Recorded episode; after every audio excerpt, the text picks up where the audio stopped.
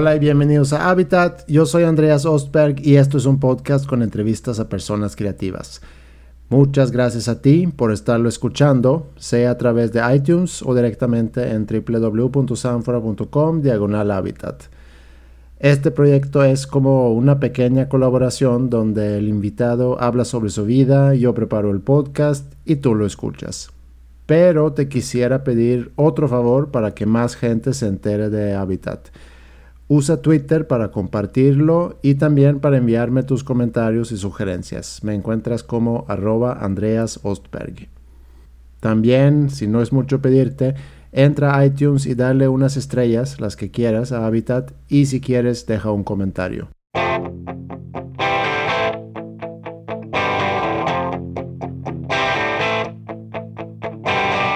Me arrodillado y me he arrastrado a decirte. Hace un par de episodios entrevisté a Mario Videgaray y me dio varias recomendaciones para futuros invitados y vamos a hacerle caso a una de ellas, así que el invitado el día de hoy es Javier Blake.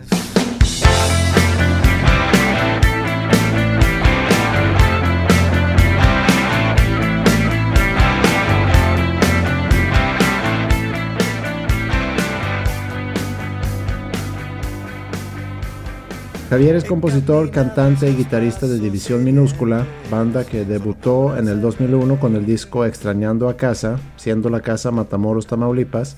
Y de Matamoros y muchas otras cosas hablamos cuando tuvimos la oportunidad de vernos en Monterrey hace unas semanas, así que mejor vamos a darle. Episodio 15 de Habitat de este School of Rock en el centrito de San Pedro Garza García, Nuevo León, con Javier Blake.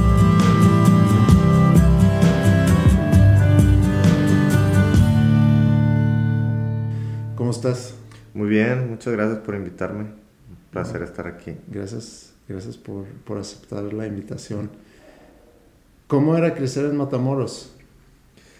Eh, pues a diferencia de ahorita, de hecho acabo de, de, regresar, estuve allá en las vacaciones, en Navidad y así. Y de repente me da como, como mucha nostalgia ver, ver como la ciudad, el pueblo, lo que es un, es un rancho, ¿no? Casi matamos una pequeña ciudad. Pero ha cambiado bastante, ¿no? Y mucha gente me pregunta, es que está muy inseguro y todo eso. Realmente ahorita está medio calmado, pero la diferencia es que la gente joven se salió de la ciudad, ¿no? Entonces ya no hay como eso, eso con lo que crecimos nosotros. Era pues, una ciudad muy, muy pequeña, pero una ciudad llena de vida. En, todo, en todos lados era, era, era como que se dice cotorreo, había gente en las calles, había gente, se veía vida en las calles y ahorita creo que es un poco distinto, ¿no? Para mí fue, creo que obviamente pues era lo que conocía, no conocía nada más en eso, pero creo que fue un gran lugar para, para mí poder crecer ahí, ¿no? Eh, ahí me la pasaba, yo creo que realmente cuando era adolescente me la pasaba patinando y tocando guitarra, ¿no? Era lo que hacía y creo que eso formó de cierta manera el resto de mi vida, ¿no? El haber tomado un, un rumbo a lo mejor escogiéndolo no, pero tomó un rumbo que es el que tengo ahorita, que es dedicarme a algo que no, que no es común para toda la gente, ¿no? Que no es ir a una oficina, que no es vivir bajo un horario, que no es vivir bajo una rutina. Entonces, creo que eso ayudó mucho, ¿no? Que es un pueblo que no te da muchas posibilidades y te da oportunidad de, de crear y de, de expresarte, ¿no? ¿no? En Matamoros realmente no había como una escena musical tan grande como tal, había seis grupos y cada grupo era muy diferente, ¿no? Lo que, lo que ahorita me hace pensar que nadie quería pertenecer a nada, simplemente querías salir de ahí, ¿no? Querías ser hacer tu propia realidad. Entonces, creo que eso ayudó bastante a, a, a, a, definir lo que, lo que soy ahorita, ¿no? Como persona, como músico y, y todo. Eh, yo viví una, una, infancia muy feliz, una, una adolescencia muy feliz en Matamoros, ¿no? Creo que, obviamente, a lo mejor en, en otras partes del mundo las ciudades daban para más, pero yo al menos no, no necesité más en Matamoros. Creo que, creo que fue bueno y creo que lo más importante de todo es que es una ciudad que aunque la gente no lo crea por las noticias y todo, es una ciudad que tiene muy arraigado algo que son los valores, que es la familia y eso para mí es como lo que ha regido mi vida desde el principio.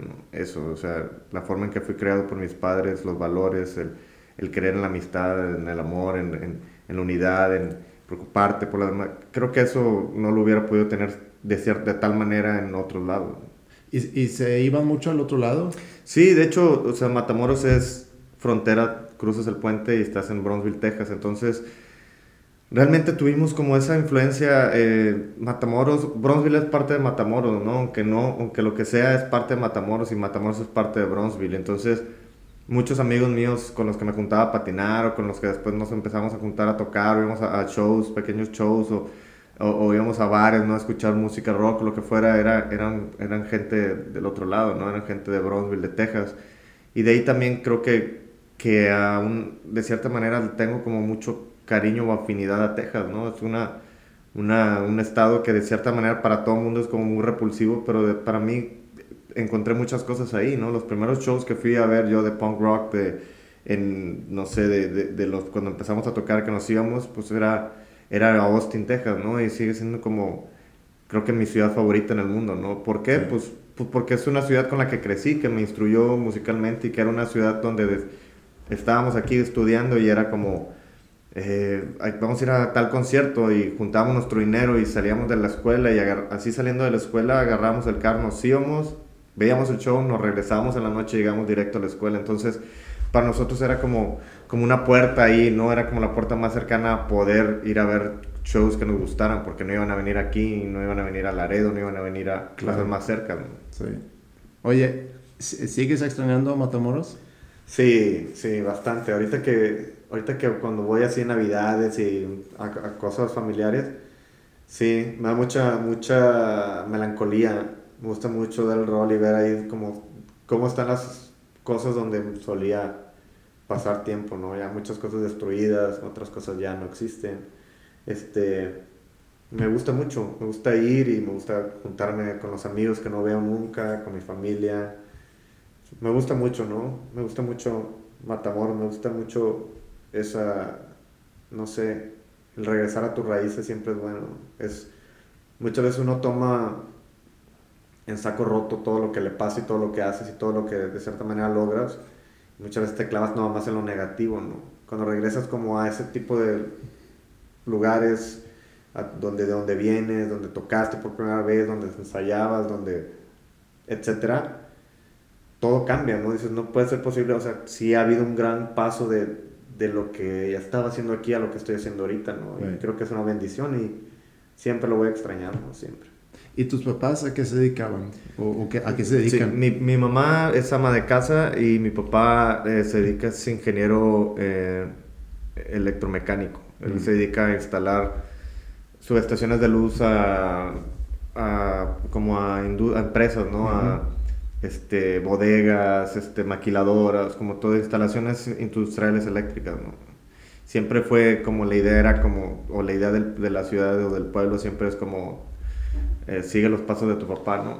Y realmente lo intenté en un momento, traté, dije que voy a ser ingeniero, pues porque a lo mejor cuando estás chico no quieres hacer nada y dices, yo quiero tocar, pero realmente esto no va a funcionar, o sea, no va, o sea, nadie va a pagar por ir a ver en ese tiempo una banda de punk rock o lo que sea, o, entonces realmente pues voy a estudiar y tengo un negocio aquí donde pues, puedo seguir trabajando y realmente no pude, es demasiado difícil la ingeniería y, realmente fue cuando me di cuenta que, que, no me importaba que fuera a batallar en el futuro, simplemente quería vivir cada día como, como yo quisiera, ¿no? ¿no? Que no tuviera nadie que estarme diciendo qué hacer, ¿no? Quería ser yo mi propio jefe aunque fuera al menos en una banda. Eh, eh, ¿Ingeniería estudiaste aquí en Monterrey? Empecé a estudiar ingeniería, estudié tres semestres en la, en la, en la, universidad, en la uni, en la Universidad Autónoma. Estuve tres semestres, realmente no pude. Mi papá me dijo, ¿sabes qué? Vas a estudiar lo que tú quieras, pero termina las materias, no, o sea, no las dejes así, no, no, o sea, no dejes materias a media. Termina el tercer semestre y si lo, si lo terminas, te vas a donde quieras. Y acabé el semestre, acabé bien, o sea, pude haber seguido sin problema, pero realmente yo no quería eso y me salí y busqué algo que realmente siempre me ha gustado también, que era, me gustaba mucho, siempre me ha gustado el video, el cine, todo, ¿no? Que son, a final de cuentas, como extensiones de creatividad, ¿no? Generalmente todos los músicos nos gusta el cine, nos gusta el, diseño, nos gusta la radio, nos gusta esto, ¿por qué? Porque son extensiones de tu creatividad, creo yo. Entonces, me, vine a estudiar eh, ciencias de la comunicación en, en la Universidad, de Monterrey y de ahí creo que cambió mucho mi vida. Fue donde, donde empecé a conocer diferente gente, ¿no? Y, diferentes otros tipos de, de, de, pues, de ambiente, de gente, y, creo que de ahí también fue donde empezó mucho a, cambiar eso. ¿no? Oye, Javier, si nos regresamos un poco, porque ya estamos... Muy adelantados. Nos, brincamos un poco a, la universidad, pero regresando a Matamoros, ¿cómo eras tú como niño? O sea, siempre fui como muy, de cierta manera, como muy introvertido. O sea, siempre he sido como muy amiguero, ¿no? Me gusta tener amigos y, era de esas personas que tenía desde amigos, este, pandilleros en la calle, como tenía amigos de los más fresas de Matamoros. Y en el colegio me, también era igual, ¿no? Me juntaba con todos, o sea, era amigo de todos. Realmente siempre, siempre he tenido como esa idea, ¿no? De llevarme bien con todos, ¿no? o sea, no, no de tratar de encajar, simplemente ser como buen tipo con todos. Y eso siempre me lo enseñó mi papá, es como... Eh, o sea, no trates de hacer dinero, trata de hacer amigos, eso siempre va a haber, siempre va a haber gente que te va a ayudar cuando tengas problemas y, y la vida va a ser como más, más padre cuando tengas amigos. Y siempre lo vi con mi papá, mi papá donde va, saluda a todo mundo y le saca plática a todos. Y creo que eso se me quedó, ¿no? Era como, como muy amiguero, pero, pero también como de cierta manera tranquilo, nunca fui de, de, pleitos y de todo esto, ¿no? Sí, siempre fui como tranquilo. De hecho, siempre que había pleitos, eso siempre era lo que me ayudaba, porque tenía muchos amigos que era como, siempre he sido así, ¿no? Flaco, eh, muy flaco, chiquillo.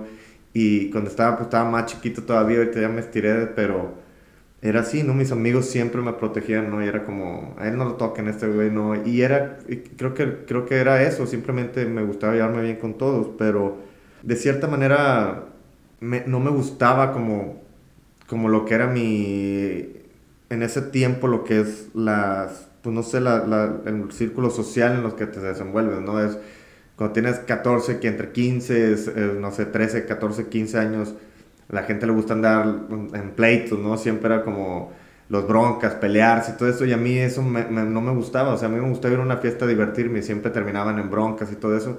Y eso como que me empezó a orillarme a, a, no ir a esos tipos de cosas, ¿no? Y era como, no, yo no quiero ir así, me voy a ir a, este, prefiero irme a patinar con mis amigos, prefiero irme a tomar con los amigos de, que, con los que me junto a tocar o con los que les gusta el metal. O... Entonces eso fue, fue como haciendo como un poco a aparte de la, de la gente, ¿no? De, de, de, lo que pasaba en ese tiempo en Matamoros, ¿no? Y digo, es una ciudad que siempre ha sido como muy, de cierta manera, pues violenta, pero pero no sé, no, no, tal, no al extremo, pero en ese tiempo también, ¿no? Creo que es cosa de chicos eso, ¿no? De andarse peleando y andarse... Y a mí nunca me gustó eso, a mí siempre fue como, ah, voy a tratar mejor, no, vas a ir a la fiesta esta, no, mejor voy a ir a la fiesta esta de estos güeyes que queremos escuchar música y tomar caguamas, o que prefiero ir mejor a, a patinar con estos güeyes porque... Entonces, eso creo que también fue lo que me hizo a mí clavarme en la música, ¿no? En lugar de clavarme en otras cosas, me clavé mucho en la música por eso, porque era como mi forma de, de hacer mi propia escena o cosa en Matamoros, al lugar de tratar de seguir lo que todo el mundo hacía, ¿no? Sí. Lo que te iba a decir es que qué buen consejo de tu papá. Sí, sí, sí, de hecho hasta la fecha, ¿no? Eh, o sea, mi papá es así, es bien amiguero, de hecho, o sea, le saca plática a todo mundo, a todo mundo, o sea, si él ve que estamos amigos en la casa y estamos echando una cerveza, él llega, él se queda ahí y va a ser el último en irse porque es el que más va a platicar. Y es así, y creo que eso nos lo enseñó bastante y me ha servido bastante eso, no, no de una manera como pensando de tengo que ser amigo de tales personas para hacer, porque nunca me he aprovechado de eso. Simplemente ser buena pues, creo que... Llevársela bien, ¿no? Exacto, o sea, poder ir a un lugar y que en donde, a donde vayas te abran la puerta y te reciban bien, creo que eso es, es como la mejor, la mejor presentación, ¿no? Sí. ¿Y te acuerdas el, el primer tu primer contacto con la música o a lo mejor lo que, si escuchaba música en tu casa? Sí, eh, mi papá nunca, o sea, mi papá no es músico, pero le gusta mucho la música. Eh, me acuerdo que lo primero que, o sea, que tengo noción eh, fueron los Beatles. Los Beatles, los Beatles fueron, fueron lo primero y hasta la fecha, ¿no? Mi papá nos puso así los Beatles, era como los Beatles, The Ventures, este, y a la vez de eso también nos ponía Ramón Ayala y nos ponía este, Cornelio Reina y a través de eso nos ponía los, eh, otro tipo de música y era como muy variado, pero el rock and roll siempre era lo que a nosotros nos gustaba y, era, y eran los Beatles lo que siempre ponía, los Beatles, los, Beatles, los, Ventures, este, eh, ¿quién más? Pero más, básicamente eso, si era, los Beatles fue como la primera banda que a mí como que dije, yo algún día quiero tener, quiero tocar la guitarra, y eso fue lo, lo primero. Y me regalaron una, una, guitarra acústica y me acuerdo que estábamos en primaria y estábamos con una rondalla de la escuela, ¿no? Y eso fue como mi primer acercamiento a tocar guitarra. Era tres acordes, una rondalla y, y ya. Pero después cuando cumplí, cuando cumplí como 11 años o 11 años o 12 años, una Navidad me regalaron una guitarra eléctrica, más o menos como esa, de cuento una forma Stratocaster roja, pero era marca Epiphone. Y, y esa era una guitarra eléctrica y un ampli PB chiquito. Y, y, ahí fue como lo primero, fue la primera vez que yo realmente tocaba una eléctrica, ¿no? Y la toqué y todo esto, pero de repente como que me perdí un poco en, en, en, no, en, no, progresar en la guitarra, ¿no? Como que no, no, no, no había quien me hiciera segunda y era como tan raro y se quedó la guitarra un poco ahí. Pasaron como unos dos, tres años, este, y, y de repente yo a mí me gustaba, patinaba mucho en ese tiempo y, y, y me acuerdo que ahí lo, mi, la música que escuchaba, la música que estaba en los videos, ¿no? Entonces eh, pues eran videos VH y lo que hacía era de, de ahí de, de, la tele grababa con una grabadora la música pues, porque no la podía conseguir en Matamoros esa música. Y la música que había era pues era trash y era punk rock y era metal y era esto no entonces ahí me dan ganas de, de agarrar la guitarra un poco y me empiezo a juntar como con gente ahí como metaleros y así, ¿no? Y que me gusta mucho y es como mi acercamiento, mi primer acercamiento como serio a la música creo que fue el metal, ¿no? Como muchos jóvenes fue el metal, ¿no? Metallica, este, básicamente Metallica era como... Lo ¿Te acuerdas del primer disco que compraste? El primer disco que compré fue... no me acuerdo cuál, me acuerdo que era algo de, de Matamoros cuando los sábados nos juntábamos a ir al mall, ¿no? Cuando estábamos chicos y la cosa era como ir a, robar singles, ¿no? Me acuerdo que me, me robé un, un, uno de Aerosmith era What It Takes, algo así. Creo que era What It Takes.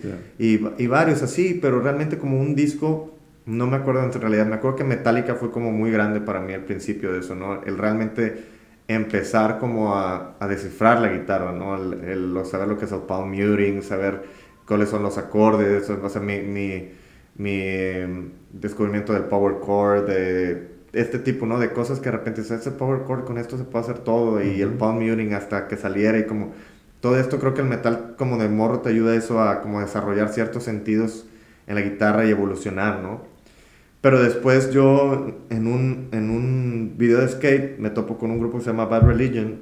Ese cassette voy, lo pido a Brownsville, me llega, lo escucho, fue como el 90, 91, lo escucho y ahí cambió todo. O sea, ahí fue cuando cuando realmente me explotó en la cabeza que fue así yo y mi hermano de, güey, no necesitamos saber metal, de que, güey, necesitamos saber esta pisada y con esto podemos hacer todo, y hacer canciones increíbles, armonías y hablar de cosas que, que, ni uno, que nadie más habla de eso, porque en ese tiempo me acuerdo que era, estaba la, gorra, la guerra del Golfo Pérsico, y en la escuela yo estuve en una escuela católica, entonces todo lo que te dicen es como hay que orar porque es una, eh, o sea, era una, iglesia, escuela católica que dicen hay que orar porque la tercera guerra mundial está aquí y, y, el fin del mundo está aquí casi, las profecías, y era como muy paniqueante y te asustaba todo esto y te decían es que, eh, no sé, los malos, que es el, del otro lado del, del río y que, o sea, como toda esta idea falsa pero en los, en los cassettes, o sea, en, en los cassettes, el, el, vocalista Greg Graffing de Bad Religion tiene una forma de escribir, él es profesor y, o sea, de Harvard y cosas así. La forma de escribir, te decían cosas diferentes y era como, o sea, no, güey, aquí está la verdad. Entonces te hacía sentir como, como diferente de, güey, todos estos güeyes creen algo que no es cierto, esto aquí, o sea, y era como muy padre aprender a descubrir como un género nuevo que lo podías hacer tan fácil y que aparte tenía como mucha razón lo que decía, ¿no? Y, era una forma de decir las cosas de, de informarte y todo esto que, que, de alguna manera te sentías que estabas haciendo algo como diferente a todos los demás, porque nadie realmente ahí escuchaba eso. Entonces, creo que eso fue lo primero, ¿no? Y mi hermano agarró una batería, le regaló una batería y fue de ahí fue como, güey, hay que hacer, no hay que sacar covers, hay que hacer nuestros roles, tratar de hacer nuestras propias, es más fácil hacerlas que te ponernos a sacar otras.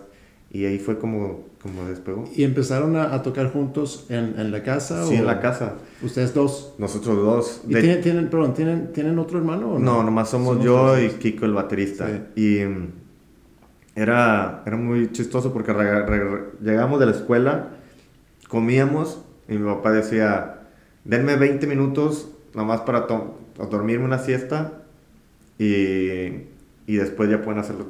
Entonces ya estábamos ahí como en el cuarto y de repente ya llegaba mi papá así de que, eh, ya me voy, ya pueden hacer ruido. Nos quedamos toda la tarde haciendo ruido, nomás él la batería y yo la guitarra. Y, era eso, era... Y componiendo. Componiendo, sí, era, era, era, era chistoso porque creo que eso fue algo que a mí me ayudó mucho. El, en lugar de tratar de estar sacando covers, eh, era como vamos a hacer nuestras propias rolas. A lo mejor van a estar horribles, pero vamos a disfrutar más y, nos van y vamos a hacerlas más rápido y vamos a hacer...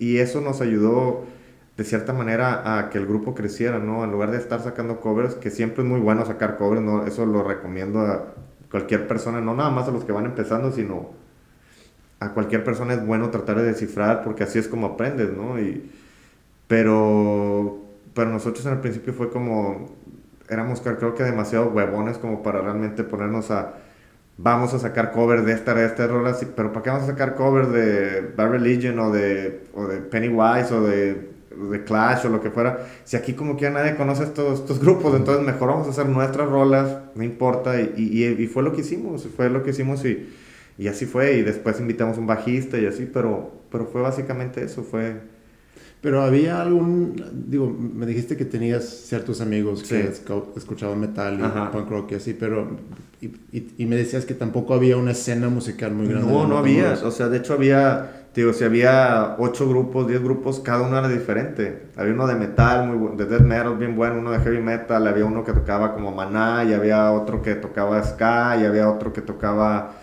no sé, este, blues, y había, entonces cada uno, entonces las tocadas eran como, los shows eran como muy diversos y era pero un show, era un show y tocaban todas las bandas, o sea, no era como un show de punk rock, un show de blues, era como una tocada y todo el mundo iba a eso y tocaban los diferentes tipos de grupos. Y de ahí, de hecho, el nombre de División Minúscula lo, lo tomamos de ahí porque había cierto, para el, para el género del metal había como un buen de, de, de gente que seguía, ¿no? Para el del blues también había cierto, y nosotros éramos como nosotros cuatro que tocábamos y los otros seis amigos más que nos juntábamos. Y éramos los únicos en Matamoros que escuchábamos esa música y eran los únicos en Matamoros que nos vestíamos así y éramos los únicos. Entonces era como, somos una división en, minúscula entre las otras divisiones que había. Entonces de ahí salió el nombre y de ahí se quedó. Digo, en aquel entonces era como, quisiéramos ir a otro lado donde la, la, escena de esto esté grande y que y que haya grupos que toquen como nosotros y ser parte de una escena y todo esto, pero ahorita que lo veo, o sea, retrospectiva, creo que es bien padre eso, el realmente tener como esa diversidad de, de, de bandas, ¿no? Y de cosas, ¿no? De, de, los amigos, o sea, de que una banda no es igual a la otra. Claro. Y, y, creo que eso nos ayudó bastante, ¿no? El realmente no seguir algo, simplemente hacer como nuestra forma de hacer las cosas. Y hasta la fecha es lo que tratamos de seguir haciendo. ¿no? ¿A qué edad formaste o formaron División? División yo creo que fue... Empezamos Kiko y yo a tocar, yo creo cuando tuviéramos, teníamos unos yo unos 15, unos 16, Kiko unos 14, mm. más o menos creo yo. Pero ya como división, división así, pues no sé, yo, o sea, yo creo que fue como muy diluido todo, o sea, no es como, ya empezamos este día y ya, somos división. Fue como muy diluido porque aparte nuestras mamás, o sea, mi mamá y la mamá de Richie se conocen de la escuela y, y luego después entró Luke y mi mamá y la mamá de Luke se conocen también desde, desde chiquito. Entonces somos como una familia, como si fuéramos hermanos, primos. Entonces realmente no hay como una fecha de decir, claro. este día. O sea, sí me acuerdo qué fue, o sea, sí me acuerdo cuándo fue la primera vez que tocamos, pero no me acuerdo la fecha. Y ustedes, eh, cuando empezaron a tocar, y, y, dijiste, cuando escuchabas, bueno, regresando, me dijiste que estabas escuchando Beatles, dijiste que, pues yo quiero hacer eso, yo quiero, yo quiero tener una banda. Que es un sueño, yo creo que muy, muy normal, que puedes tener los 7, 8, 9 años. Luego creces, empiezas a tocar, tienes 14, 15, 16 y empiezas a decir, oye, este sueño, pues igual y, sí. me la viento. ¿Cuándo empezó a tomar forma más eh, seria ese sueño de, pues, vamos, a, vamos a, darle con la banda? Creo que, creo que fue como, o sea, demasiado tarde porque nunca, o sea, de hecho nunca lo vimos así como, o sea, podemos vivir de esto, o sea, nunca lo vimos así, o sea, terminamos en, Matamoros, yo me vine a estudiar a Monterrey, después Kiko se viene a estudiar a Monterrey, se viene Richie y Luke. Entonces ya la banda ya estaba aquí, entonces empezamos a tocar y ya había como una escena de, de punk aquí realmente, ¿no? Y, y de ahí nos empezó bien desde el principio, ¿no? o sea, jalaba mucha gente y todo esto, pero nunca fue la idea como, vamos a dejar la escuela, vamos a hacer esto, ¿no? Seguíamos estudiando cada quien, íbamos a estudiar y era como algo de, de tocar, obviamente era nuestra pasión, de lo que nos gustaba hacer, pero sabíamos de que no iba a llegar nadie, ¿sabes? A, a eso, era como... O sea, Green Day estaba ahí, pero pues era Green Day y, ya, ¿no? O sea, en México era como una millón, miles de años luz poder ver que algo así sonaba en el radio, ¿no? Era como, todo era Café Tacuba o era como, no sé, Caifanes o era como ese tipo de cosas que realmente el rock en México era más, pues más arraigado como a, como a lo que se tiene la idea de un rock mexicano, ¿no? Que es como más latino, ¿no? Y nosotros tenemos como una influencia más californiana, más inglesa, más, o sea, otro sonido que no era mexicano. Entonces nosotros siempre fue como, ni para qué intentar, no quiero ser parte de eso, no me interesa, nosotros estamos bien donde estamos.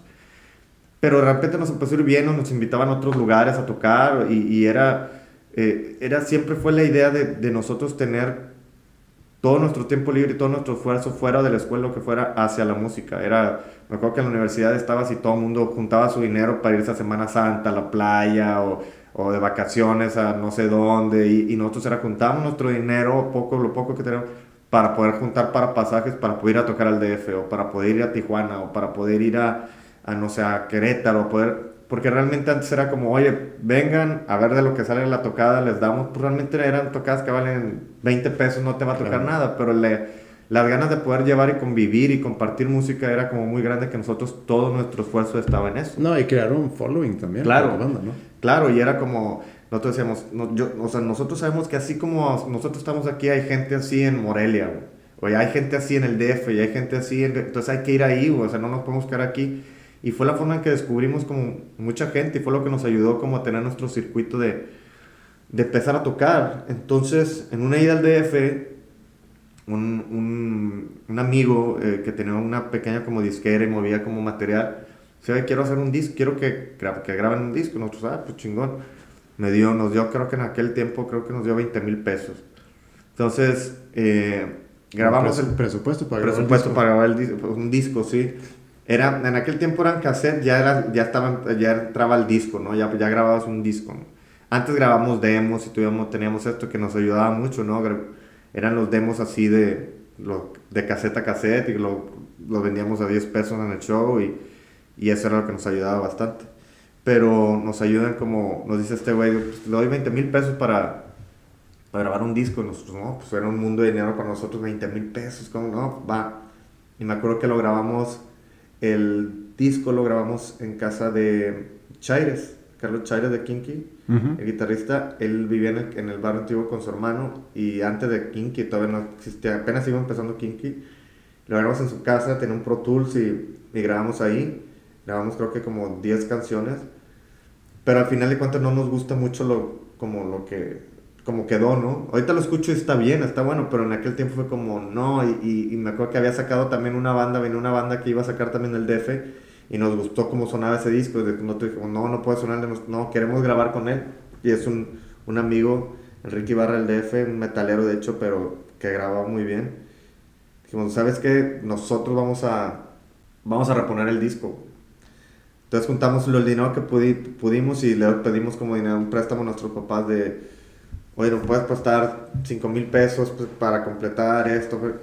Oye, pero perdón, perdón. Este, en, en, ese momento que, que ya están ya más formales como banda.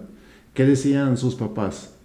Y sobre todo cuando vienen a pedirle dinero para, para grabar un disco. Mi papá siempre fue como, qué bueno que hagan música, qué chido, o sea, nomás la escuela no la dejen. O sea, es, cosas como, eso no, o sea, eso siempre es un hobby, eso no, eso no te va a llevar a ningún lado. O sea, no en mala onda, no me lo sé en mala onda, simplemente es como, no cierres tus oportunidades, ni te cierres el camino ahorita, haciendo eso. O sea, de aquí nunca, nadie va a vivir de esto nunca. Entonces, obviamente si la gente normal no lo entiende, o sea, un joven de la época no lo entendía, o sea, mis compañeros de clase, menos mi papá. Claro. o sea, si a lo mejor hubiera tocado cumbias o, o rock pop como Maná en ese tiempo, hubiera a lo mejor decía, va, pero era como... Entonces, siempre nos apoyaron, pero no de más. Era como, respondíamos en la escuela, éramos, nunca nos metíamos en problemas, era como y era como, ok, les voy a prestar. Y fue dinero que después se lo pagamos. O sea, a final de cuentas, fue como, aquí está el dinero después. Y, y fue como eso de que nos conseguimos ese dinero, nos trajimos el productor y lo grabamos otra vez. Me acuerdo que después, en ese tiempo, andaba Toy, andaba armando lo que eran sones del Mexai. Escucha Toy el disco y dijo, güey, yo lo quiero sacar en la... Está increíble esto, hay que sacarlo en la disquera. Entonces lo que se hizo fue, se le pagó el dinero que le debíamos a, al, al, amigo que había, nos había dado primeramente el, sí, los 20 mil. Sí, los 20 mil y el disco ya salió después en, en Zonas del Mexa. Ok.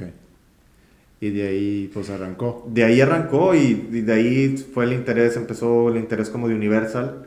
Pero también nosotros, o sea, le dimos, salió en el 2001 ese disco y para el 2000, para finales del 2002 ya nos habíamos deshecho, porque era, era lo que te digo, era como pues empezó a hacer un trabajo que, de lo que se hace, ¿no? De cierta manera como de promoción y de mandar y empezar a hacer eso, pero nosotros estábamos tocando en, shows que nosotros no queríamos tocar, era con puras bandas de ska y era con puras bandas de, de rock pop, era con puras bandas y era como nosotros, o sea, ¿qué estamos haciendo, o sea, como aquí en este tipo de shows? De que, ¿Por qué estamos promocionando esto aquí o por qué estamos haciendo esto aquí cuando deberíamos estar haciendo esto otro? Entonces, de cierta manera, ese mismo estilo de vida que era como empezar a hacer como una vida de esto, eh, nos, nos, deshizo, o sea, y duramos deshechos como unos 2, 3 años después de eso, por eso mismo, o sea, por, por ser tan celoso con tu proyecto, con tu sonido, con tus ideas, llega un punto y estás chavo, estás morro, de repente te cierras y dices, no, yo no quiero esto, o sea, yo, pues, yo no quiero estar tocando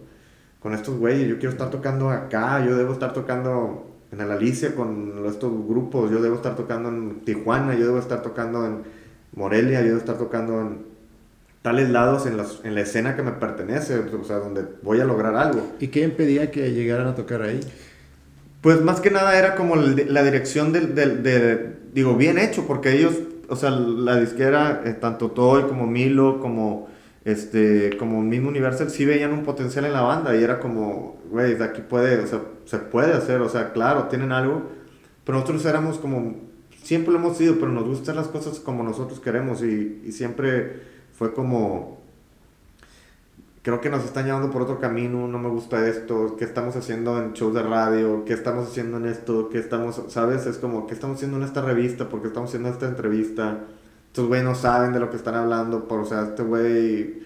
Y cuando no sabe y estás, o sea, empiezas a ver como artículos y como alguien que no sabe y pone mal una nota y es como, güey, ¿por qué ponen esto? Si, no sé, como... Ser como pues, ingenuo, ¿no? Ser ignorante de cierta manera, pero también si tú no tienes esa visión de decir, yo quiero llegar a esto, tengo que pasar por esto. No, realmente nosotros como, güey, nosotros queremos tocar esto y ya, güey, ¿por qué nos ponen a hacer estas cosas? Y llegó un punto en que nos hartamos de nosotros mismos y fue como, güey, ya no quiero tocar, ya no, o sea, no quiero tocar esto. Y cuando se deshace la banda por ese periodo de dos, tres años, ¿tú qué haces? Eh, yo regreso a la escuela porque cuando en el 2001... A la comunicación. tomamos comunicación, sí, dejamos de estudiar eh, un año, un año y algo, dejamos de estudiar para, para darle al grupo esto sí, sí tengo que agradecer que, que, que, los, nuestros papás nos dieron oportunidad de eso, ¿no? Fue como, vas, pero regresas, güey. O sea, si le vas a dar seis meses, seis meses. Si le vas a dar un año, un año, pero regresas porque estás a la mitad de la carrera. Y después yo te, termino la, la, carrera, termino, no me gradué, terminé todo, pues nunca entregué tesis. Y me acuerdo que o sea, con los de división nos seguíamos juntando, nos seguíamos viendo diario, era lo que todo el mundo veía los amigos de que dice, güey, no mames, o sea, se juntan aquí diario, de que casi viven juntos, ¿por qué no tocan? Y de que, no, no, no, no. Y me acuerdo que entramos a trabajar Richie y yo a, a telemarketing, al famoso telemarketing, cuando estaba aquí como en el, en el auge. Sí. Me acuerdo que Richie tenía ahí ya como unos, no sé, tres meses, y yo entré un mes, y cuando cumplí como el mes, o sea, ya no podía, o sea, decía, no, o sea, no, no puede ser, o sea, digo, yo respeto mucho a la gente que está ahí y sé que todo el mundo lo hace, pero a mí, a mí, o sea, yo no podía, yo era como, no puedo, o sea, no, o sea, no, o sea, me, me, está, me, está, chupando aquí la juventud, o sea, de que, güey, yo quiero tocar, y me acuerdo que terminó el turno, salí y esperé a que saliera Richie, estaba en otro piso, salió Richie y le dije, güey, no puedo ya, de que, güey, este, hay que tocar, de que sí hay que tocar, güey, porque si no, o sea, me voy a morir, a la, me voy a morir aquí, güey, de que Sí, y al día siguiente nos fuimos a, a, ensayar y de ahí empezamos otra vez a darle así. Hicimos una. Habían pasado dos años y medio o algo así y dijimos, vamos a empezar, vamos, vamos a volver a tocar. O sea, si vamos a estar viviendo esto, de perdido necesitamos tener la música porque si no nos vamos a morir. Bueno, vamos a hacer viajes aquí de, de 23 años, de 20, o sea, nos vamos a morir. Y este, sí, huevo. Y me acuerdo que yo al día siguiente, fuimos a ensayar y al día siguiente yo ya no fui a trabajar. Y dije, güey, de que we gotta make this work, de que esto, esto pedo va, o sea, aunque, aunque saquemos para vivir, para el día, no importa, o sea, yo prefiero estar haciendo esto que regresar ahí, güey, o sea, neta, no, no puedo, Y, y, ahí empezamos a tocar otra vez. Y ese fue, perdón, una decisión eh, que, eh, que, tomaste también con, con, apoyo de tus papás. Digo, ya estás grande, sí. ya estás graduado y tienes tu vida, pero aún así, digo, siempre, y, y, como dices, vienes de, de, un lugar donde la familia es muy importante, claro. donde, donde te sigues apoyando en tu familia. ¿Qué te decían cuando dijiste, yo, yo ya no, esto no es para mí? Sí, no, y de hecho, o sea, a mi, mi papá siempre ha sido como de chambea, o sea, sea lo que vayas a hacer, pero chambea, o sea, hay que, hay que trabajar. Y de, cuando yo entré allí, era como, mi papá no era como que estaba muy contento de que estuviera había, hubiera estudiado que lo que, lo que sea y que estuviera en, en telemarketing, pero siempre es como, siempre fue como, yo sé que es una carrera difícil, la que escogiste, te va a llevar tiempo, que no te agüites, tú échale ganas. Aparte, nosotros me acuerdo que en ese tiempo nuestros amigos y todo era como una, siempre fuimos como una comunidad, ¿no? Y era, de hecho éramos, este, en un tiempo fuimos vegetarianos todos y todo, entonces éramos como una comunidad que nos juntábamos como en mi casa o en casa de Richo, entonces hacíamos comida para todos, todos comíamos de ahí, era como una comunidad, pisteábamos caguamas, eh, íbamos a tocadas que valían 10 pesos la entrada o 20 pesos, entonces realmente nuestro costo de vida era muy barato, entonces mm. realmente no hubo, no hubo necesidad de estarle pidiendo dinero a nuestros papás de, oye, manténme, oye, de este siempre nos apoyaron hasta donde pudieron, pero también nosotros supimos hacer nuestra vida a lo que, a lo que queríamos y, era, y eso nos ayudó bastante, ¿no? Era como, oye, vamos a ir a tocar, uh, pues vamos a regresar cada uno con mil pesos en la bolsa, 800 pesos, que pues era un chingo, ¿no? Pero con eso vivías un mes fácil, o sea, era como lo exprimías un mes fácil y era, o sea, no había lujos, no había nada, entonces creo que realmente siempre supimos hacer nuestra vida a, o sea, alrededor de poder hacer lo que, que, nosotros queríamos hacer, que era tocar música, ¿no? Tocar música que no era radiable tal vez, que no era música que no era tan popular como para venderse tan fácilmente. ¿no? Sí. Y, y, de ahí me acuerdo que hicimos la... Una, dijimos, vamos a empezar a tocar y empezamos a tocar aquí, empezaron a salirnos fechas por todos lados, cuando nos recién nos juntamos, hicimos una gira casi sold out toda, o sea, en dos años, transcurso de dos, tres años, nuestro primer disco, Extrañando Casa, ya la revista lo marcaban como un disco de culto a tres años. ¿Por qué? Porque salió y cuando el disco empezó a sonar realmente nos, la banda ya no existía. Entonces muchos chavitos que apenas acababan de agarrar el disco y todo, porque fue el primer disco realmente en México con ese sonido, con eso. Entonces fue como, uh, yo lo que hubiera querido ver, pero ya no existen. Ya era como, como cierto culto de que la banda ya no existía, el disco estaba haciendo, estaba funcionando. Entonces cuando hicimos la gira nos fue, nos fue increíble, ¿no? De ahí fue como empezamos a hacer, de ir al DF y, y haber llenado lugares de 400 gentes, ya íbamos y, y había un lugar de 1000, ¿no? Y 1500, y era como, ¿a qué horas pasó esto, no? Entonces, creo que fue una buena decisión haber salido de ahí de, de telemarketing. Claro. Sí. Cuéntame un poco sobre, sobre tu proceso de, tu proceso creativo cuando te acercas a la música para, para componer canciones. Ajá. ¿Tienes alguna rutina o, o, cómo trabajas tú? No, realmente no, ¿eh? Y, y, realmente no soy tan prolífico como quisiera, ¿no? Eh, eh tengo, tengo la facilidad y de hecho eh, a veces me sorprende un poco y amigos y me han dicho así como, esa, esa canción es, o sea, me agarro una guitarra y empiezo a tocar esa canción de quién es, no sé, ah, pues está bien chido, ok, pero así puedo hacerlo, pero realmente pueden pasar cuatro meses y estar haciendo cosas así o grabar cosas en mi computadora, eh, demos o maquetas o lo que sea. Pero pueden pasar meses así y realmente no darme la chispa para terminar una canción, ¿no? Mm. Que es lo que yo siempre busco, que es algo que escuches una, una, algo en la guitarra y que digas, quiero terminar esta canción, ¿no? puede ser un buen riff, pero si no te jala más de allá, más allá, o pueden ser tres acordes muy buenos que te dispara una melodía o algo. Pero sí, es así, mi, mi, mi proceso es por, por, medio de la guitarra, ¿no? Agarro la, agarro la guitarra y me pongo a, a tocar nomás así, a hacer, tocar sin, sin nomás así, como lo que sea, y, y de ahí ¿Pero es más espontáneo o es tratas de dedicarle un tiempo cada día? Eh, no, lo que trato es más que nada es como, a mí me gusta tener eh, guitarras en mi casa. Me gusta tener guitarras en mi casa, me gusta tener dos guitarras en la sala, me gusta tener dos en, en un, pequeño, bueno, tengo un pequeño estudio donde hago como mis demos. En el cuarto me gusta tener otra guitarra, pues, casi casi si en el baño se pudiera tendría una ahí, entonces me gusta estar en contacto de eso, ¿no? Me gusta o sea, me gusta, tengo más amor a las guitarras que lo buen guitarrista que soy. Eh, eh, toco bien la guitarra, pero no soy un virtuoso ni sé tocar muy a huevo, solear o cosas así. Me gusta tener las herramientas ahí siempre. Entonces, me siento en la sala, voy a ver la tele, agarro la guitarra, empiezo y estoy así de repente, ah, esto está bueno, y lo llevo y lo grabo, ¿no? Grabo para que no se me olvide, lo grabo en el teléfono, lo grabo en, en la computadora, lo que sea, ahí está. Entonces, cuando es algo bueno, ya entonces sí le doy el tiempo, ¿no? Digo, oye, sabes que en la tarde voy a hacer esto, pero en la tarde, a partir de las 6 de la tarde, le voy a dar, ahora sí, a grabar, a terminar la canción o a terminar el riff o a terminar la, o sea, la idea, ¿no? Y si la, si la canción va agarrando forma y si la canción me va encajando, la termino, ¿no? Y se la llevo después a la banda, hey, esta es la canción, hay que hacer esto. Si no, no, tengo pedaceros en la computadora, en el teléfono que ahí se quedan, pero creo que esa es la forma como para mí es como tener a la mano las, las herramientas, ¿no?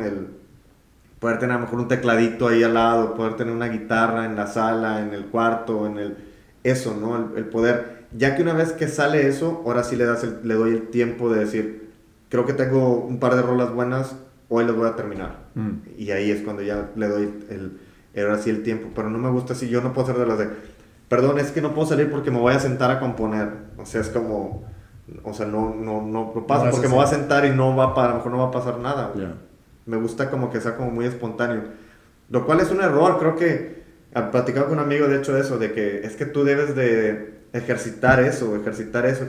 Y sí, y sí, pero creo que también llega un punto que lo he hecho por tantos años, que tengo muchas, digamos como muchas costumbres o muchos vicios a la hora de tocar las vas formando. Entonces si tú te sientas a tratar de componer algo muy, muy seguro que tu cabeza se va a ir por donde ya sabe que se tiene que ir.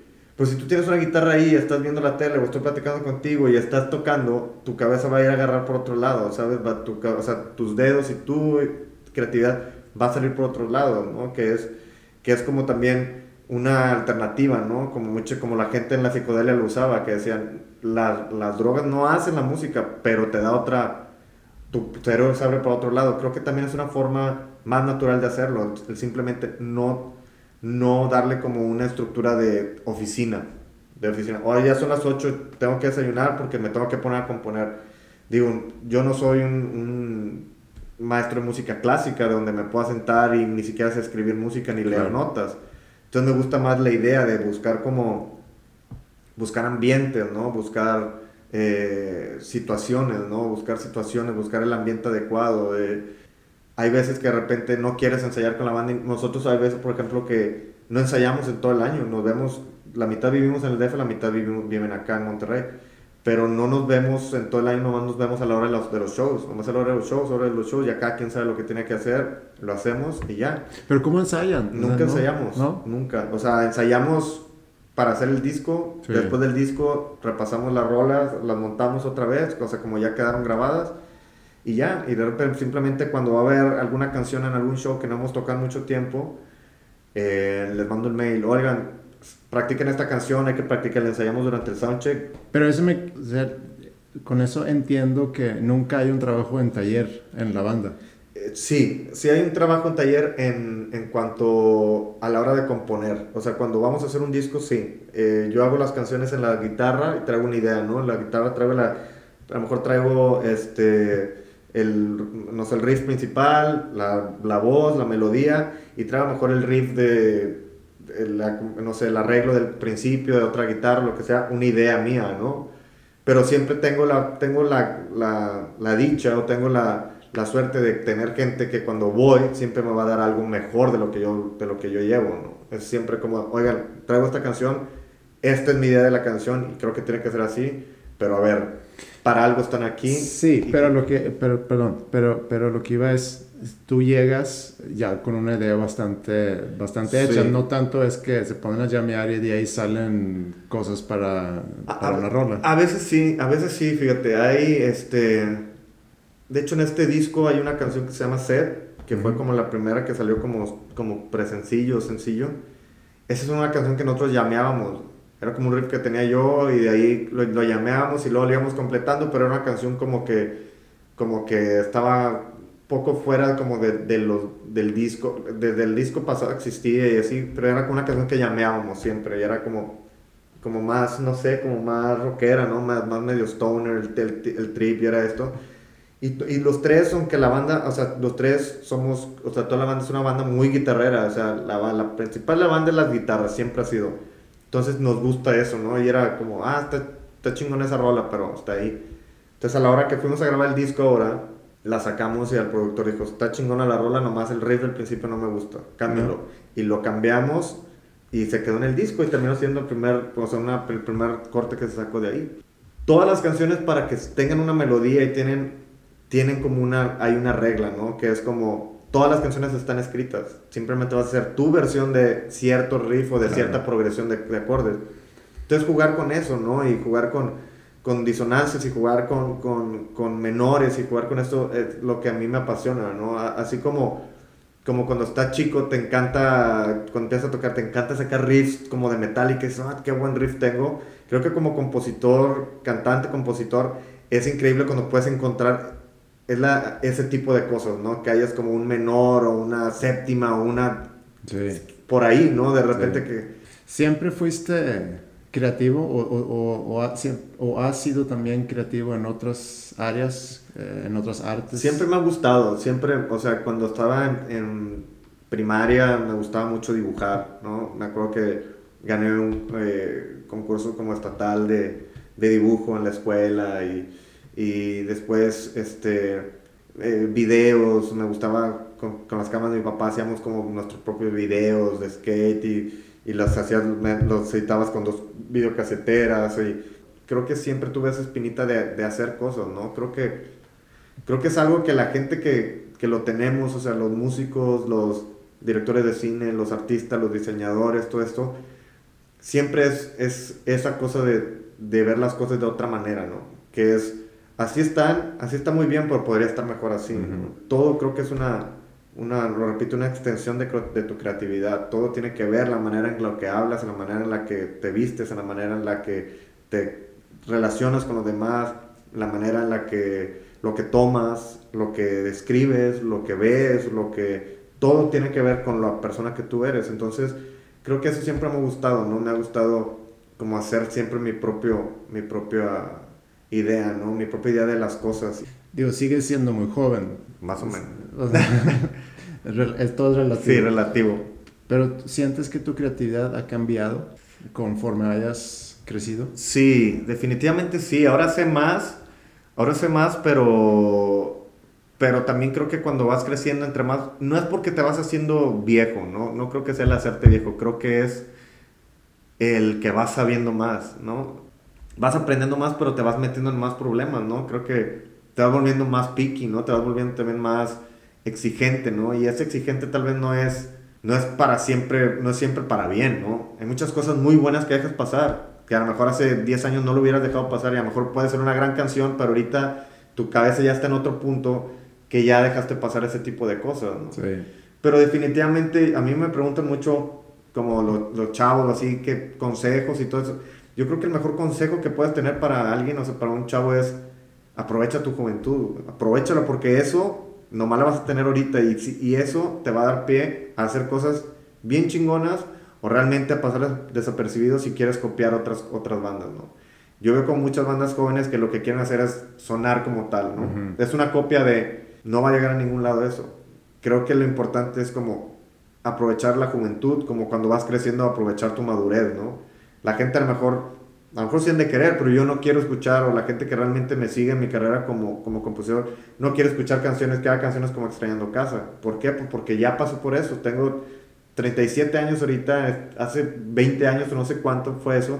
Creo que lo que sigue es otro punto. Creo que es más importante y más interesante ver qué sigue que tratar de regresar a eso, ¿no? Y sería muy triste también de que la banda siguiera sonando como mismo. el primer disco. exactamente. Entonces creo que sí cambia tu manera de, de componer, ¿no? Creo que, que, que, va cambiando eso, ¿no? Eh, creo que de cierta manera te juzgas eh, mucho más duro, ¿no? Entre más vas creciendo y más vas eh, aprendiendo y también si tu banda relativamente le va bien, de cierta manera, hay gente que está pendiente, hay gente que te está juzgando y hay gente que está esperando cosas de ti, entonces muchas veces esa presión también para mucha gente puede ser como, como más, ¿no? Y de que entonces mucha gente lo que opta es por mejor voy a seguir haciendo lo que les gusta y ya, ¿no? ¿Sientes alguna presión económica? No, nunca. Podemos vivir muy bien nosotros como banda. Nosotros siempre, el tiempo nos ha dado la razón de cierta manera. Nosotros siempre en lugar de apostarle a venderse como un producto pop, siempre lo apostamos a venderlo como un producto real, mm. como algo neta, o sea, como algo, una banda de rock, como una banda de rock neta, pero una banda de rock que sí podemos tocar baladas, pero pero somos una banda de rock. Y si vas y te juntas con nosotros, vas a ver que somos gente del rock. Si, si eh, vas con nuestras familias y vas, o vas con, o sea, somos una banda de rock. No somos un producto popero ni nada. Siempre lo manejamos así y eso lo que nos llevó a nosotros es tener buen following, tener buenos shows. O sea, que la gente vaya a los shows. Y eso como una banda de rock es lo principal que debes de tener. Si la gente va a tus shows, tú no te vas a preocupar por dinero ni por vivir, ni por falta de dinero nunca. Si tú te preocupas por tener un hit, ahí a lo mejor va el problema, porque hay mucha gente que te, tuvo un hit, le duró un año, agarró su dinero y el otro año ya se lo acabó y ya, no, o sea, no hay quien los contrate, no hay gente que lo quiera ver, no hay gente que quiera saber de su próximo disco, ni si sacó un disco. Entonces nosotros siempre nos hemos preocupado por tener nuestra base de fans bien sólida y que la banda siempre sea algo real, o sea, que lo que estamos haciendo sea algo de neta, ¿no? A lo mejor suena irrelevante ahorita, pero todo tiene un porqué, ¿no? Eh, en su momento, por ejemplo, a lo mejor me puede decir, eh, ¿cómo dices eso si tuviste soñar en la canción que te pegó? A ver, espérame, en ese tiempo, hacer esa canción era un statement para una banda como nosotros. Nunca hemos hecho eso, haber, haber hecho una canción como eh, Me tomé una pastilla, que es otra balada, para mí era un, era un statement hacia lo que veníamos haciendo, era como, como darle un paso adelante a las demás bandas con las que estábamos tocando, ¿no? Nadie estaba haciendo eso, yo lo voy a hacer, yo lo quiero hacer, ¿no? Y con cada disco lo hemos tratado de hacer igual y creo que eso es como algo, algo, algo, pues muy honesto de mi parte y de la banda de poder decir, hey, no me importa cómo esté allá afuera, el, el pedo ahorita es así, o sea, la, aquí en esta banda, aquí las cosas se hacen así y eso es lo que creo que nos ha dado mucha credibilidad con la gente y que la gente siga pagando un boleto para ir al, a los shows obviamente siempre vas a tratar de que esté mejor, ¿no? El que, el que diga, yo, nada, yo no quisiera tener un, un, mega hit de radio, está mintiendo, ¿no? Y el que dijera que no quiere ser millonario con su música tampoco, y eso no es cierto. Pero yo creo que también hay que tener como una, un balance entre la integridad y la honestidad de lo que estás haciendo, porque al final de cuentas, al menos yo y la gente que somos artistas, ¿no? Artistas que creamos arte, que creamos algo con lo cual la gente se identifique, con lo cual la gente tiene una empatía creo que eso también vale la pena respetar bastante y buscar un balance entre eso y lo que es la industria de la música. ¿Siempre te has llevado bien con tu hermano? Siempre nos hemos llevado bien, pero es una relación de hermanos. Es una relación de hermanos que también te puedo decir que siempre nos hemos llevado mal, ¿no? Es como, como hermanos, ¿no? Y es la bronca de estar con, en, una, en una banda. Si en una banda es difícil, con un hermano es peor, imagínate. Es, las broncas de familia y de hermanos se mezclan a veces con la de los con las de la banda, pero, pero no sé, creo que eh, agradezco mucho y, y, creo, le decía, platicaba con, con, con mis papás ya hace tiempo, les decía, creo que para ustedes también debe ser como gratificante ver que después de tanto seguimos juntos, o sea, porque generalmente los hermanos, estás de chico y cuando cumples 17 años, cada uno agarra su pan, ¿no? Uno se vuelve rockero, el otro se vuelve fresa o entonces te ves en las navidades o todo. Yo tengo oportunidad de compartir con mi hermano básicamente toda mi vida y creo que eso lo agradezco bastante, ¿no? Creo que eso está, está padre. ¿Y quién es el primero en escuchar tus composiciones? Mm, ¿Tienes a alguien o es más bien es la banda cuando, cuando toca ya Sí. grabar? Lo que yo hago es como, como grabo, o sea, saco la canción, saco una canción, ya tengo algo que sea como que yo creo que nunca las termino al 100. Me gusta que la banda termine de desarrollar la canción. Eh, termino, por ejemplo, la, la melodía, el verso, el coro. Si tengo verso y coro, ya la canción ahí está, ¿no? Entonces es como, eh, tengo estos riffs, tengo estos riffs, a ver, vamos a darle y empezamos a llamear, ¿no?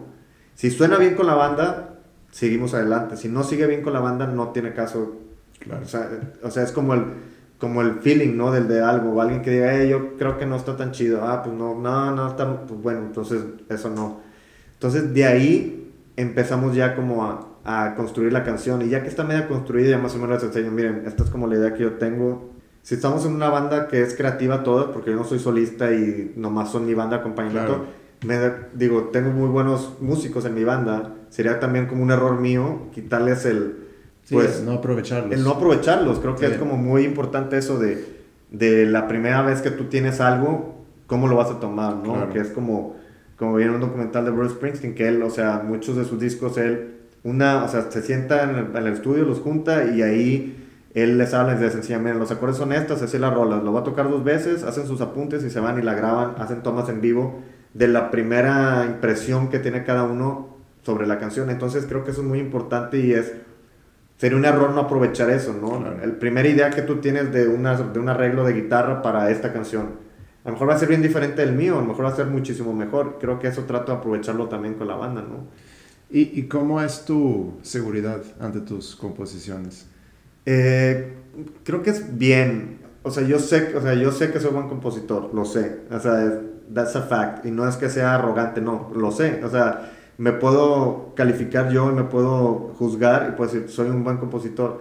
Pero también de, siempre debes de tener ese, esa mm, inseguridad, creo yo, ¿no? Creo que en el momento en que, en que, en que dices, o sea, ya, o sea, ya lo hice todo, o sea, soy, o sea, creo, o sea, cuando te sientes como omnipotente en, en cualquier cosa, creo que se te va a acabar el chiste de todo, ¿no? O sea, el, el chiste también es, tengo que hacer una canción mejor, o sea, te hay que hacer mejor canción. Esta está bien, pero podría estar mejor.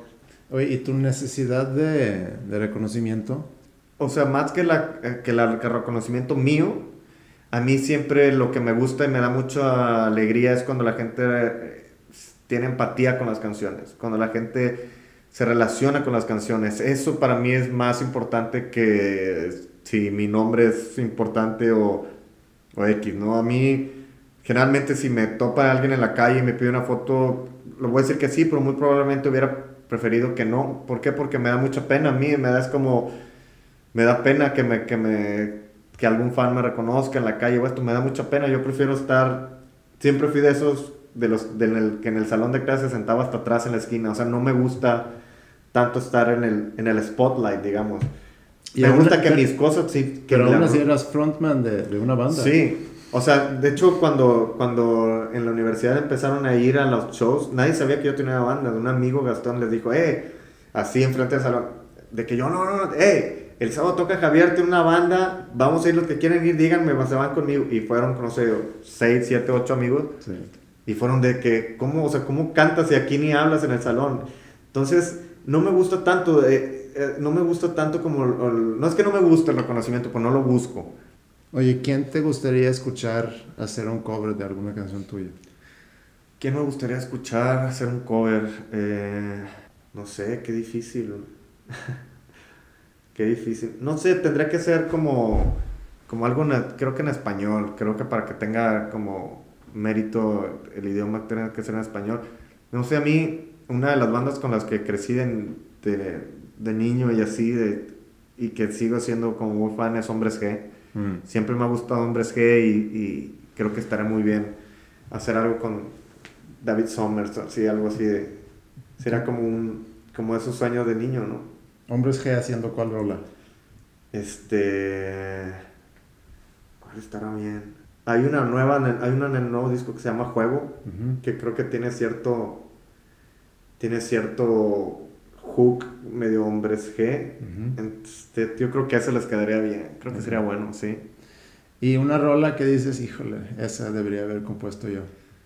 Eh, hay una, mi rola favorita en español, así de toda la vida, toda la vida, es, en algún lugar de Duncan Du, de los ochentas. Creo que para mí, o sea, digo, para mí, es una de las rolas más grandes en rock en español, ¿no? Creo que la letra es increíble, creo que es... Desde niño, desde que la vi de niño, siempre me, me ha gustado. Mikel Erentum de Duncan Du también sería un, alguien padre con quien trabajar, ¿Y, quién me recomendarías a mí entrevistar? A ti, ¿a quién te... Aquí en este, en este podcast. Este... ¿Quién estaría bien? Pues ya tienes a bastantes, ¿verdad? Ya tienes como un buen... Em, alguien que platique mucho.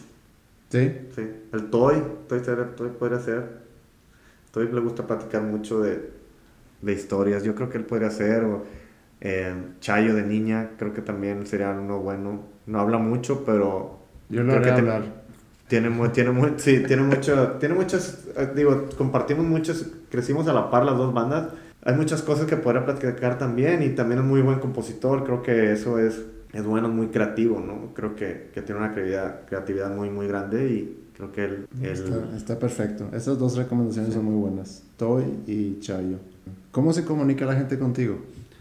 Eh, lo, la gente, mis amigos o la gente por celular. no, bueno, si quieres, pásale ah, celular. No, lo podemos, el Twitter, Twitter es twitter.com, diagonal Javier Blake y el Facebook, tengo un Facebook que es Javier Blake Oficial.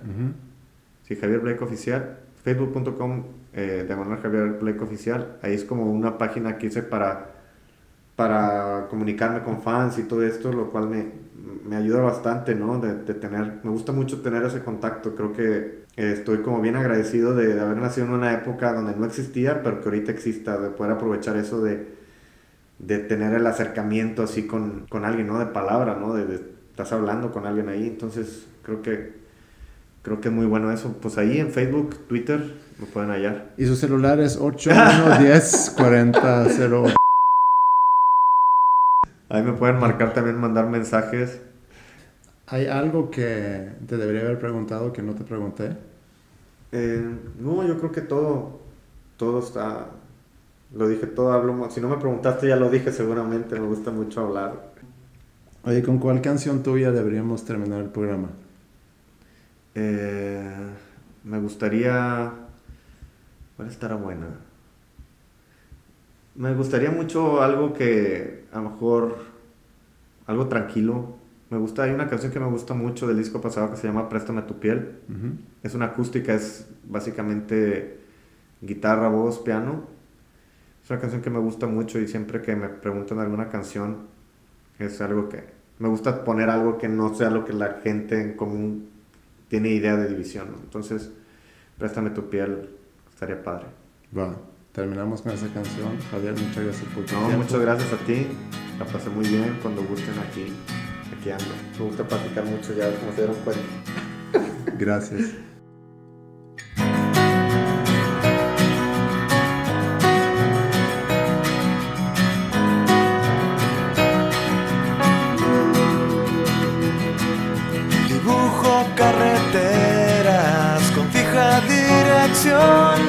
Las salidas de emergencia no son opción. Eres mi lienzo en blanco y blanco por decir, pues he escuchado algunas cosas por ahí de ti. Pero ¿quién soy yo?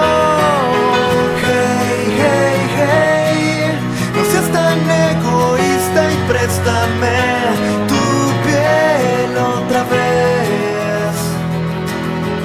Hey, hey, hey, no seas tan pesimista y piensa que no hay nada que perder.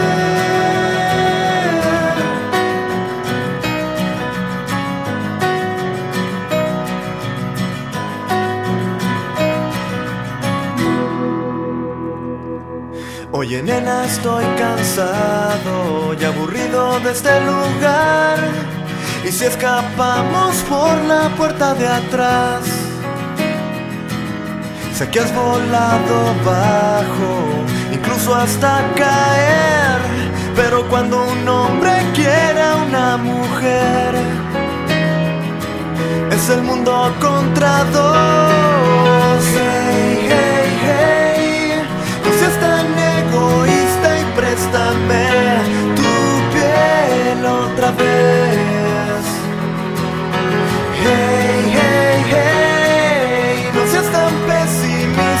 Piensa que no hay nada que perder. Tú y yo, no hay nadie más. Me siento bien. Gracias por preguntar. Gracias por preguntar.